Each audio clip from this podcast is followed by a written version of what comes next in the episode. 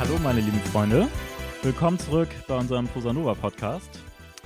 Ähm, aus diesen beschwerlichen Zeiten, wie ihr bereits gehört habt, wir haben uns hier wieder auf Discord äh, gegenseitig angerufen. Äh, ich bin hier mit äh, Simone in Hamburg im Studio. Und wer ist heute noch mit mir? Hallo Simone. Hallo. Mm, ich bin auch hier, Dennis. Hi. Ich bin auch hier aus der Hauptstadt. Ich bin Salma. ja, schön, dass, schön, dass wir es geschafft haben. Mhm. Äh, und heute soll es ein wenig gehen äh, um das Buch äh, Menschenfisch von Simon Seiler geschrieben und im Juri Salzmann Verlag erschienen.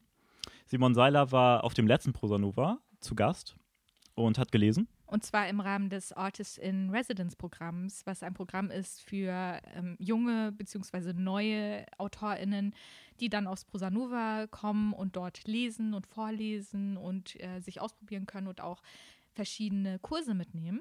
Ähm, hoffentlich kann das auch dieses Jahr wieder stattfinden. Wir sind immer noch in Corona-Times. Corona Dystopie. Also wissen wir noch nicht, wie es weitergeht. Aber wir drücken die Daumen.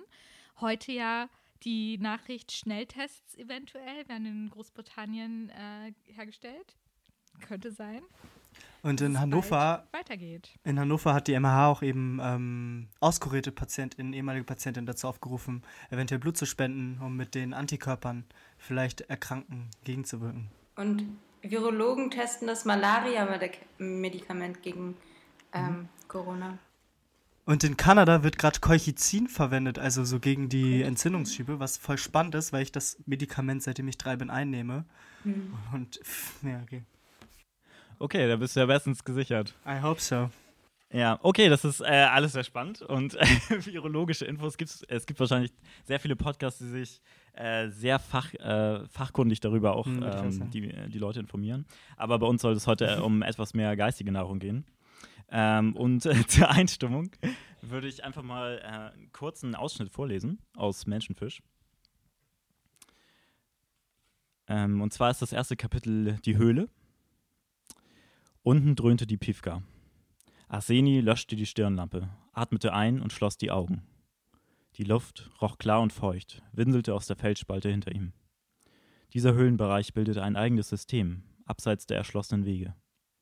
Arseni hatte sich in die Ritze gezwängt, dabei den Rucksack vor sich hergeschoben, hatte sich durch die Öffnung gewunden, bis der Gang in eine offene Grotte mündete. Kloveška Ribica, sagten die Slowenen. Menschenfisch. Arseni aber nannten sie Olm, weil es niedlicher klang und weil an seiner rechten Hand zwei Finger fehlten. Der kleine und der Ringfinger. Er war als Kind beim Plankenschneiden in eine Kreissäge gerutscht. Dort, wo die Finger gewesen waren, hatte er eine dunkle Narbe. Beim Darüberfahren spürte man die Knöchel durch die Haut, konnte den Knorpel zwirbeln, wie bei einem Hühnerbein. Ja, ich finde, das ist äh, eine gute, bereits die ersten paar Sätze aus äh, Simon Seilers Buch äh, lassen einen gleich so ein bisschen mit den Hauptthemen äh, so ähm, warm werden, es voll, quasi. Es geht ja? voll in die Sinne. Sag nochmal, Sammer. Es geht voll in die Sinne, meine ich. Genau, ja, ich finde auch, es, es fällt einem erstmal so eine sehr sinnliche Sprache auf und äh, gleich so diese, die Wörter Grotte, also es geht, es geht in die Höhlenlandschaft. Und mhm. ähm, genau, es äh, ja, ähm, es wird sinnlich, aber auch ein bisschen, ja, grotesk, möchte man meinen. Ja, also Simon, ja, also es ist auf jeden Fall super spannend und ähm, wir haben Simon vorab ein paar äh, Fragen geschickt, tatsächlich, ähm, die er uns auch beantwortet hat. Ich sollte vielleicht auch kurz etwas zu Simon selbst sagen. Ähm, und zwar ist es so, dass Simon äh, aus Wien ist, ein waschechter Österreicher. Er kam, wurde dort auch geboren, 1984, und nach Aufenthalten in Berlin, Prag und Paris wohnte er auch dort wieder. Er hat äh, Philosophie studiert, unter anderem aber auch ähm, an der Sorbonne äh, und an der Universität für angewandte Kunst in Wien studiert. Und er hat den Verein gegründet zur Förderung kritischer Theater, Film und Medienwissenschaft. Und in dem Rahmen organisiert er Buchprojekte, Workshops und Vorträge. Er ist auch Mitherausgeber von einigen sehr spannenden Essaybänden. Äh, hervorheben möchte ich Tanz im Film, das Politische in der Bewegung. Und er hat eben auch ein ganz spannendes Buch herausgegeben zu Fernsehserien, äh, die, also was ich richtig, also das wo er halt, ich weiß nicht, ob er da, genau, mit herausgegeben hat oder selber quasi da drin geschrieben hat. Ich glaube beides sogar. Und es heißt How I Got Lost, Six Feet Under Your Mother. Und das ist, ähm, also das möchte ich unbedingt lesen. Mhm, klingt sehr spannend. Okay. Ja, ähm, also, also äh, Simone und ich haben Menschenfisch auf jeden Fall gelesen. Äh, Denise und Same jetzt, glaube ich, gerade nicht. Aber den Klappentext, den habe ich gelesen. Den Klappentext, genau. Die Und Thematik hat mich Ja. beschäftigt. Das Höhengleichnis. genau, ich weiß nicht, äh, Simone, wie ging es dir denn, als du das Buch gelesen hast? Was, äh, was, war, was waren so deine ersten Eindrücke? Also ich finde die Sprache sehr besonders von Simon und sehr delikat. Darüber können wir auch noch sprechen. Und er hat eben auch eine sehr allegorische Sprache. Äh, in dem Rahmen, ähm, Salma hat ja auch gerade anklingen lassen, dass sie zum Gleichnis vom Höhlenfisch ähm, gibt es einen Mhm. sehr spannenden Artikel auch auf Fix Poetry. Salma, möchtest du dazu vielleicht kurz etwas erzählen? Mm. Also es ging hauptsächlich darum, dass, ähm, dass also ich habe das Buch ja nicht gelesen, aber so, dass diese Wanderung in die Höhle mit dem Höhengleichnis von Platon verglichen wird, ähm, was auch sehr allegorisch ähm, für die Suche nach Erkenntnis und nach der Wahrheit ähm, steht. Genau. Mhm. Genau, also dazu muss man vielleicht, ich möchte jetzt nicht den kompletten Plot so verraten, aber vielleicht so ein bisschen das anzuteasern. Äh, diese Hauptfigur, Arseni, ähm, oder Arseni, ich weiß nicht genau, wie man es ausspricht, der Name ist, glaube ich, russisch, ähm, ist eben, man wird am Anfang, man erfährt nicht so richtig viel über ihn, aber er scheint ein Höhlenguide zu sein, also jemand, der Leuten, TouristInnen, äh, Höhlensysteme zeigt. Ich glaube, reales Vorbild ist dafür tatsächlich ein Höhlensystem, das Simon Seiler auch besucht hat. Ja, ich, äh, wir haben ihm ein, ähm, eine, die Frage dazu gestellt und er hat erzählt, äh, dass es tatsächlich im großen Höhlensystem in Slowenien bei Postojna, oh Gott, ich kann das nicht aussprechen. Also auf jeden Fall. Poston, Postojna vielleicht. Äh, ja. Alle SlowenInnen, die gerade zuhören, mögen uns verzeihen. Es ist auf jeden Fall das größte Höhlensystem, das an, der, an einem Fluss namens Pivka Postojna, oder? Postojna? Ja, kann sehr Ja, gut habe ich sein. auch gesagt. ja, das klingt besser auf jeden Fall als das, was ich gesagt habe. Genau. Mhm. Und ähm, er begibt sich mehr oder weniger freiwillig auf einen Rückzug, könnte man sagen. Man erfährt so am Rande, es gab anscheinend eine Beziehung zu einem Mann, Paul, ähm, der, äh, also der ihm sein, die Liebe entzogen hat und er zieht sich jetzt mehr oder weniger in das in sein äh, Gebiet, wo er sich am besten auskennt, sozusagen, dieses Höhlengebiet zurück und äh, ja, lässt die Menschheit hinter sich. Und ähm, dort dringt er dann immer tiefer in die Höhle ein. Am Anfang wird er auch so ein bisschen verschüttet, also es gibt keinen Rückweg mehr. Und dann trifft er, also dann wird es immer mit jedem Kapitel, äh, hat man das als, als Leserin das Gefühl, dass man immer tiefer hinabsteigt, auch mit der Person und aber dass es auch immer surrealer wird. Also es entfremdet sich immer mehr von der realen, verorteten Welt, dass man in einer Höhle ist, sondern es wird im, immer traumhafter. Er begegnet zum Beispiel ziemlich Mhm. am Anfang noch einer äh, Kolonie von Olmwesen. Also Olme sind äh, so Molchkreaturen, glaube ich. Ich bin kein Biologe, aber Ja, also es sind ähm, eben diese Menschenfische, ihr kennt das vielleicht, diese kleinen weißen Dinger, die so immer so ein bisschen aussehen, als würden sie grinsen. Die können auch richtig alt werden und die leben da so in den Höhlen und machen halt nicht viel. Die warten da einfach, bis irgendwie Essen vorbeikommt und ja.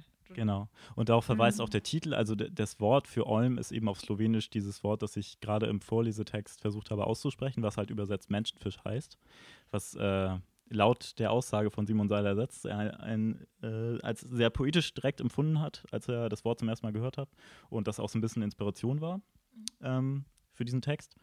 Und genau, diese Kolonisation von, von Olmen äh, nimmt ihn so ein wenig auf, diesen Arseni. Und es ist so ein bisschen so eine utopische Gesellschaft, die sich dort ähm, aufgebaut hat. Man weiß nicht so genau, weil zwischendurch auch mal wieder erwähnt wird, eine, einige der Olme, die auch mit ihm reden können, kommunizieren können, sagen ihm, dass das Wasser der Piefke an dieser Stelle irgendwie ähm, versetzt ist mit so halluzinogenen Wirkstoffen quasi. Und man weiß ab da eigentlich nicht mehr, ähm, ist der Protagonist ähm, in einem Deliriumzustand, ist es traumhaft, ist es noch die Wirklichkeit, also es verschwimmt alles, wir haben es mit einem unreliable Narrator sozusagen zu Der, tun. hm.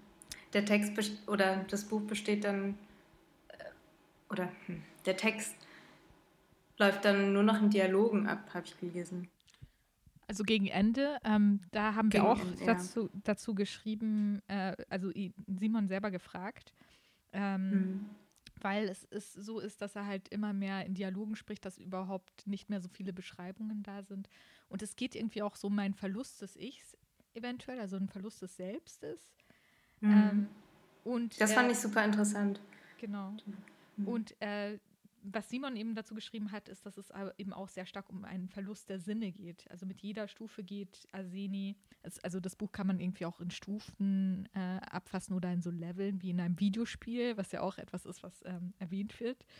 Mit jeder Stufe mhm. geht ihm etwas Sinnlichkeit verloren und ein anderer Sinn tritt in den Vordergrund. Es gibt also mehrere Oberflächen, die unter, mhm. also so das eine unter dem anderen, unter dem anderen, was ganz gut auch zu Glätte und Reibung passt, weswegen mhm. wir das Buch gerne besprechen wollten. Genau. Hm. Das ist ähm, beim Höhengleichnis von Platon ist es, dass am Anfang sieht er erstmal die Schatten auf der Wand ähm, und dann, also es gibt auch mehrere Stufen sozusagen, er geht tiefer in die Höhle und dann irgendwann begegnet er Menschen ähm, ganz unten und weiß nicht mehr ganz genau, weil diese Menschen ähm, in dieser Realität aufgewachsen sind und nicht mehr ganz unterscheiden können zwischen Realität und er weiß dann selbst nicht mehr. Ähm, genau, das hat mich daran erinnert. Ja, also mich hat das an ganz viele Sachen erinnert. Also der ähm, Interpretationsrahmen ist sehr weit gesteckt, würde ich sagen. Ähm, genau, gerade zum Ende hin ist es, wird es halt sehr abstrakt. Also äh, je tiefer ähm, der Protagonist äh, in die Höhle vordringt oder in dieses Höhlensystem, je mehr Level er quasi erreicht, desto mehr wird, wie wir gerade, wie gerade Summer gesagt hat, ähm, auch so eine mehr dialogische Sprache zwischen den Personen, Wesen, denen er dort begegnet und ihm selber ähm, vorgenommen. Und ähm, mhm. also mich hat das auch zum Beispiel an, äh, an irgendwie äh, an Dante erinnert, also an äh, an die Reise in die Hölle quasi, aber auch ähm, irgendwie so an, an Kafka natürlich sehr, weil die Sprache auch sehr, mhm. ähm, also die, die, die Dialoge, die stattfinden, sind halt teilweise sehr, ähm, ja, vielleicht habe ich das nur so gelesen, aber dass die Leute, äh, dass die unterschiedlichen Wesen manchmal an sich vorbeireden quasi oder halt nicht so, also auf einer Suche nach einer Erkenntnis sind, aber teilweise auch mhm. sehr kreisen um, um diese Frage und es, es gibt, fällt zwischendurch der eine Satz, ähm, ich weiß nicht, ob ich es genau zitieren kann, aber ähm, also die Person fragt sich, ähm, ja, ich kann nicht vor und zurück, ich bin hier in diesem Höhlensystem gefangen. Und dann sagt die andere Person, ja, du, du hast noch, es geht zum Glück noch weiter, du kannst noch tiefer eindringen, sei glücklich darum, dass du noch weitergehen kannst. Also es ist auch so mhm. sehr metaphorisch halt irgendwie, wie im Leben so, man ist irgendwie stuck in diesem Leben, es dringen verschiedene Sachen auf einen ein, aber es geht, das Einzige, was man weiß, es geht halt vorwärts so, man kann nichts dagegen machen. Mhm. Ja, also es gibt auch eine gewisse Klaustrophobie an diesen ganzen Beschreibungen und diese Kolonie, die er am Anfang trifft, die haben alle die Namen von so Tennisspielern aus den 80er und 90er Jahren. Was Lol. Stimmt, es ist auch sehr witzig zwischendurch. Also nicht nur klaustrophobisch, es hat, ja, es ist eine wirklich schöne Mischung, finde ich, aus so beängstigenden und äh, absurden, grotesken, mm. humoristischen Elementen. Äh, diese, diese Olme zum Beispiel züchten auch äh, so Gnu-Wesen also zumindest beschreibt die Person mhm. das selber als, also Arseni, die, der Protagonist selber als, äh, als so Kuhwesen, die ihn irgendwie an Gnus erinnern. Aber ich glaube, die Olme nennen sie irgendwie Jebus oder Jebus. Und äh, diese, diese Jebus haben als Eigenschaft, dass sie, ähm, je älter sie werden, so ein, so ein gewisses Kommunikationslevel erreichen können. Allerdings können sie nur ihre Gefühle ähm, ausdrücken und können aber andere Leute nicht verstehen. Also sie drücken die ganze Zeit nur aus, oh lecker, Gras äh, Angst, Angst, ich habe Angst oder ich möchte hier weg. ich möchte gestreichelt werden oder solche Sachen, aber können nicht real mit einem kommunizieren. Das ist ziemlich absurd und auch witzig. Ich, äh, ich lese auch noch mal kurz einen Abschnitt vor, ähm, als Arseni dann bei den Pfahlbaumolmen ist. Nur ganz kurz. Bei den Pfahlbauolmen. Die Herde begrüßte das verlorene Jebu. Die Tiere warfen die Köpfe zurück und schüttelten die Hörner. Vereinzelt war noch Stimmen zu hören. Schön, sagten sie, oder da ist er wieder. Das Schilf strahlte so hell, dass Asini, wenn er sich an ein dichtes Büschel stellte, die Röte seiner Haut sehen konnte. Auch Federers Haut hatte einen roten Stich. Warte hier, sagte Federer. Ich schwimme zum Boot und hole dich ab. Du kannst inzwischen die Jebus beruhigen. Wie beruhige ich sie? fragte Asini. Federer stand schon halb im Wasser. So wie vorhin, leiste ihnen einfach Gesellschaft, sprich mit ihnen. Trotz der umgehängten Tasche schwamm er schnell wie ein Aal. Dann hörte man nur noch das Schilf rascheln. Na, sagte Arseni zu dem Jebu, bist du wieder zu Hause? Er tätschelte ihm die Stelle zwischen die Hörner und strich über den knochigen Rücken. Zu Hause, sagte das Jebu und biss in einen Schilfhalm. Ja, also da ist die Stelle mit den Jebus. Und äh, wir haben auch gefragt, was, also warum das jetzt im Namen von 80er und 90er Jahre Tennisspielern sind. äh, also Tennisspieler tatsächlich in erster Stimmt, Linie. gute Frage eigentlich. Und ähm, das, das würde ich einfach gerne, also beziehungsweise Martin, vielleicht kannst du das einmal kurz vorlesen. Oder Dennis, wenn du magst. Ähm, die Frage, die ihr gestellt habt jetzt, oder ähm, die Antwort von Simon darauf. Wie die ich darauf, Antwort von Simon, genau. Wie, ich, genau. wie, wie ich darauf, darauf kommt, dass sie quasi wie Tennisspieler der 80er und 90er heißen. Oder, ja. Und eben genau. auch, ob die Eume die Charaktereigenschaften dieser Tennisspieler geerbt haben. ähm, genau. Genau, also Simon äh, spricht davon, dass er das im, Vor im Vorhinein auf jeden Fall nicht geplant hat. Ähm, aber als er dem ersten Olm begegnet, ähm, hat er sich selbst auch ein bisschen mit, mit Tennis beschäftigt, weil er das früher irgendwie auch so als Sport ausgeübt hat und ähm, hat vorher auch den Federer-Essay von David Foster Wallace gelesen. Und der erste Olm war für ihn irgendwie ein Federer, der die Leichtigkeit, der Klang des Namens, etc. Und hat er sich halt eben gedacht, dass ähm, die Basis der Mythologie der Olme eine Tennismythologie sei und äh, die Olme zu einem Teil, zu einem gewissen Teil eben Eigenschaften der Spieler, ähm, aber meistens ähm, eben doch eher mit, hat er sich eben eher auf das Lautliche konzentriert und eben die Namen gewählt, deren Klang auch so zu den Olmen passen und auf die biografischen Persönlichkeiten. Ähm, aber er sagt von sich auch aus, dass er eben sehr wenig über die äh, Spieler weiß. So. Es war eher, glaube ich, einfach so, so, so ganz lustig, so im Prozess Schreibens, dass er so darauf gestoßen ist und dann irgendwie so verwoben hat. Ja. Also, und, mm, und dass die Namen so interessant waren mhm. und zu den neuen gepasst haben. Mhm. Ja, was ich halt auch total spannend äh, finde und was, womit wir auch ähm, gesprochen haben, äh, also worüber wir auch mit Simon gesprochen haben, in dem Sinne, dass wir ihm eine Frage dazu gestellt haben, ist der mhm. Unterschied zwischen deutscher und österreichischer Literatur. Ähm, und das finde ich richtig spannend, weil ich schon die Meinung vertrete, dass es einen großen Unterschied gibt zwischen zumindest norddeutscher und ähm, süddeutscher bzw. österreichischer Literatur im Speziellen.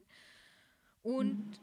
dass es einen Unterschied auch in der Ästhetik gibt. Und darüber haben wir uns letztes Mal auch ein bisschen unterhalten, über die Ästhetik in verschiedenen Sprachen, das aber stimmt. auch innerhalb, innerhalb des Deutschen. Ne? Für äh, verschiedene Dialekte gibt es ja verschiedene Ästhetiken, die damit verschiedene Klänge auch in der Sprache ein, also in der Sprachästhetik. Mhm. Hm. Und ich Die glaube. Melancholische Sprache. Genau. Und ich glaube, dass im, im, im Österreichischen es so ein Fokus ein bisschen auf lyrischer und dramatischer Sprache gibt. Und mhm. das hat Simon auch ein bisschen bestätigt. Wir werden wahrscheinlich die Antworten von Simon äh, noch einmal neben den Podcast so ein bisschen stellen. Das ist eine gute Idee. Das, äh, das einfach durchlesen, was er genau schreibt. Aber er schreibt, äh, dass es doch ein bisschen auch eine andere literarische Tradition ist. Mhm. Und Theater und politisches Kabarett insbesondere spielen halt eine große Rolle. Und ich finde, das merkt man halt auch in dem Buch total. Oder, oder was denkt ihr? Ähm, also ich weiß nicht, wie viel österreichische und deutsche Literatur ihr gegeneinander schon gelesen habt, aber wenn ihr zum Beispiel an Kafka denkt oder den ich ja auch eher zu österreichischer Literatur packen würde, würde als zu deutscher Literatur, so in dem Sinne. Ähm, Doch voll, also ich glaube, Nord, ähm, norddeutsche Literatur hat auch eher was Mystisches und Mythologisches, also soweit ich das vom Eindruck her habe. Ähm, hm. Ja, und also. Je, je also. nach, ja, je, ja, je nach Region, woher die Literatur kommt, ja. Mhm. Also ich weiß nicht, ich, ich habe ich hab nicht alle Österreich, österreichischen und oder deutschen, süddeutschen, norddeutschen Autoren gelesen. Ich kann das wahrscheinlich nicht so gut vergleichen, aber ähm, ich würde schon sagen, was mir halt sehr aufgefallen ist, ist halt eine, ein sehr äh, sehr großer Hang zu präziser Sprache, also auch so Vergleiche, sehr präzise Vergleiche. Also wenn zum Beispiel irgendwie eine Höhlenwand beschrieben wird oder wie Stalaktiten hängen oder Stalagmiten wachsen oder Stalagnaten, das habe ich aus dem Buch gelernt. Also Stalaktiten, die mit Stalagmiten zusammengewachsen sind, wie die sich anfühlen, wie sie aussehen, da werden immer sehr präzise Vergleiche gewählt. Also zum Beispiel irgendwie, wie das, wie, äh, wie die Schwanz äh, oder die Schwanzknochen eines Stegosaurus oder aber so zerbrechlich wie das, der Hals eines Weinglases oder so. Und das sind so irgendwie so, das macht es halt auch so sinnlich. Also man hat immer direkt so starke Assoziationen, Bilder vor Augen, das einen das Ganze so sehr fühlbar machen lässt. Aber gleichzeitig auch mhm. irgendwie so ein äh, so eine Lust, auch so eklige Sachen zu beschreiben, also zum Beispiel, oder in Anführungsstrichen eklige ja. Sachen. Also, weil die Hauptperson halt äh, zum Beispiel diese Hautkrankheit hat, die sehr stark ist, die auch sehr im Detail beschrieben wird. Oder dann gibt es einen ein Abschnitt, wo es schon sehr surreal ist, wo die, wo Arseni durch so eine Art Gallert Wand durch so Glibber hindurch gleitet und äh, sich der Glibber mit ihm so vereinigt und das ist sehr detailliert beschrieben und äh, ja, man kann das richtig fühlen irgendwie. Ja, also es gibt, es gibt bestimmt auch ein äh, Fremdwort dazu, aber ich weiß nicht, wie es geht. Aber also, wir betreiben ja kein Gatekeeping und ja, müssen das Fremdwort nicht droppen an dieser Stelle. Nicht, Literatur. Ich bin auch nicht so Literaturwissenschaft, merke ich gerade. Also so, ich weiß nicht, wie das heißt. Aber ich glaube, es gibt ein Wort dafür. Synästhetisch oder so. Kann das mhm. sein? Bestimmt. Also ein bisschen voyeuristisch irgendwie. Aber nicht, nein, nicht ganz. Ja, aber ich, ich finde halt auch im Österreichischen gibt es halt so einen Fokus auch oft in Film und Theater und so weiter. Äh, darauf, dass halt irgendwie das Leben irgendwie so, so, eine, so, eine, so, eine, so eine sarkastische Schwere, keine Ahnung, hm. wie man das nennen soll. Das mag sein. So wie im Türkischen ein bisschen. Hm. Ja, Mag sein. Ich bin immer ein bisschen vorsichtig mit so äh, großen Pinselstrichen, was das ja. angeht. Aber es mag, es mag sein, dass es da. Du weißt, ich liebe ja Pauschalisierungen. Es gibt nichts, was ich lieber mag. Ja. nice. No. Sag das nicht zu laut. Äh, ja. Das war Ironie, muss man vielleicht dazu sagen. Okay. Ja, äh, Salma, ähm, Dennis, äh, da ihr das Buch jetzt yeah. nicht äh, gelesen habt, habt ihr vielleicht irgendwie Habt ihr euch irgendwie inspiriert gefühlt, das noch vielleicht zu lesen oder irgendwie habt ihr Fragen? Voll, voll. Also mich interessiert das Buch voll. Mir gefällt die Sprache allein von den Eindrücken, die ihr jetzt gelesen habt. Ähm, das Thema ist sehr mystisch, sehr bildhaft auch. Und vor allem zu Corona-Zeiten auch sehr relevant, ja, vielleicht, ja. Genau, stimmt ja, die, mhm. der Rückzug. Äh, Genau, jeder sucht Schutz genau. in seiner Höhle oder versucht dort vielleicht Erkenntnis zu gewinnen. Ja, genau. Äh, ich ich finde es einfach nur spannend, weil also so, ähm, dass äh, Simon ähm, eben in dem Buch auch so ein bisschen äh, diese, diese Krankheit, sag ich mal in Anführungsstrichen, ist ja nicht wirklich eine Krankheit, ist ja nicht heilbar. Also eher so diese, diesen, also diese Psoriasis irgendwie so, so zu verarbeiten, da so mit reinzuwerfen, weil das ja irgendwie so Realitäten sind, die ganz viele Menschen von uns leben und ähm, wieder irgendwie so zu wenig Sichtbarkeit haben oder eben so vor allem was so Haut angeht und Körper und so immer gewisse Normen haben und das so voll wichtig ist. Und ähm, ich es so voll spannend finde, wie er sich eben so damit auseinandersetzt und quasi ähm, in, innerhalb mhm. dessen, also die, dieses Buches, weil also ich ziehe da mal so ganze Parallelen, vielleicht dann irgendwie auch so auf äh, eine chronische, ich sage immer Krankheit, eine Krankheit ist es ja nicht, aber eben auf die Grundkrankheit, die ich habe und äh, finde es so super spannend, wie das so abgehandelt wird und wie äh, Simon da so einen Weg findet, das irgendwie ähm, so reinzuweben, quasi in die Geschichte, die er erzählt mit dem Buch. Mhm. Mhm. Ja, voll. Ja. Ja? Ich, ja, ich fand vor allem interessant, dass es so ähm, diese, dieser Weg in die Höhle und diese verschiedenen Einkerbungen der Höhle irgendwie, die verschiedene Blickwinkel und verschiedene Realitäten erleuchten sollen und er, der neugierig auf der Suche ist nach dieser Erleuchtung sozusagen. Das fand ich interessant. Mhm. Wolltest du noch was sagen? Ja, also ich, ich denke auch in Bezug auf das, was äh, Dennis gerade gesagt hat, dass es ja auf jeden Fall so ist, dass ähm, deswegen man sich auch besser damit vielleicht auch als anders lesbare Person identifizieren kann mit dieser Figur, die ja zumindest auf den ersten Blick vielleicht auch oft anders gelesen wird oder anders wahrgenommen wird. Und also mir geht es zumindest immer so, wenn ich, äh, egal was das eben für eine Abweichung ist von der Norm, da ist ja schon auch eine Ähnlichkeit da. Also es ist natürlich nicht genau dasselbe, aber es ist eine Erfahrung, eine Erfahrung, die man sich dann auf eine gewisse Art und Weise teilt.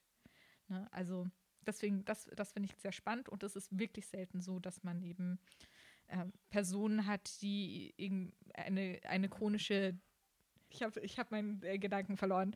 Ist kein Problem. Also mein Faden ist ein bisschen abhanden gekommen, aber ich finde es total wichtig, dass man eben diese, diese, diese Person eben auch sichtbar macht und ähm, also ohne das jetzt irgendwie so halt irgendwie als Inspiration Story so zu verkommen zu lassen, aber einfach, dass sie halt eben auch sichtbar sind. Ja, mir, mir fällt da gerade nur so ein Dialog ein, den Arseni mit einem der Olme irgendwie führt. Ich glaube, einer der Olme ist auch Ärzte. Ich weiß nicht, ob es äh, McEwen oder so heißt der.